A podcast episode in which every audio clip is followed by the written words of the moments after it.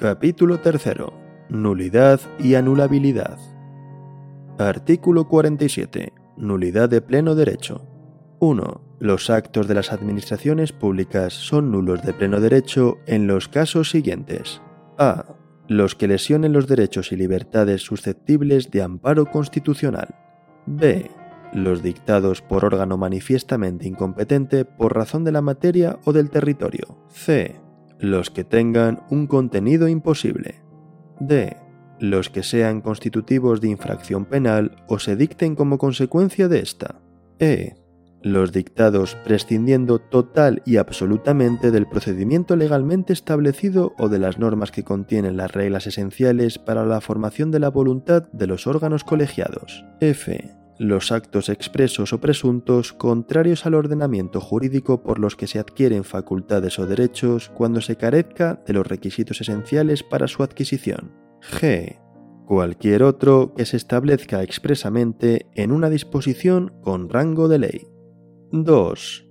También serán nulas de pleno derecho las disposiciones administrativas que vulneren la Constitución, las leyes u otras disposiciones administrativas de rango superior, las que regulen materias reservadas a la ley y las que establezcan la retroactividad de disposiciones sancionadoras no favorables o restrictivas de derechos individuales.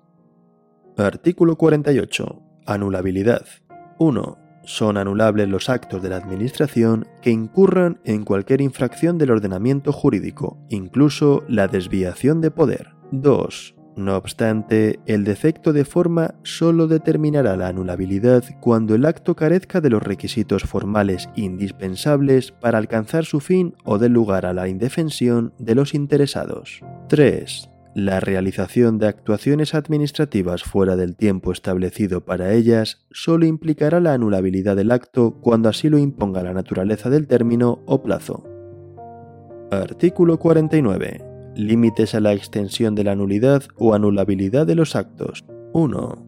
La nulidad o anulabilidad de un acto no implicará la de los sucesivos en el procedimiento que sean independientes del primero. 2. La nulidad o anulabilidad en parte del acto administrativo no implicará la de las partes del mismo independientes de aquella, salvo que la parte viciada sea de tal importancia que sin ella el acto administrativo no hubiera sido dictado.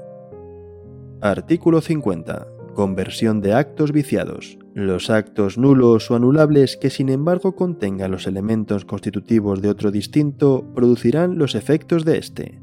Artículo 51 Conservación de actos y trámites. El órgano que declare la nulidad o anule las actuaciones dispondrá siempre la conservación de aquellos actos y trámites cuyo contenido se hubiera mantenido igual de no haberse cometido la infracción.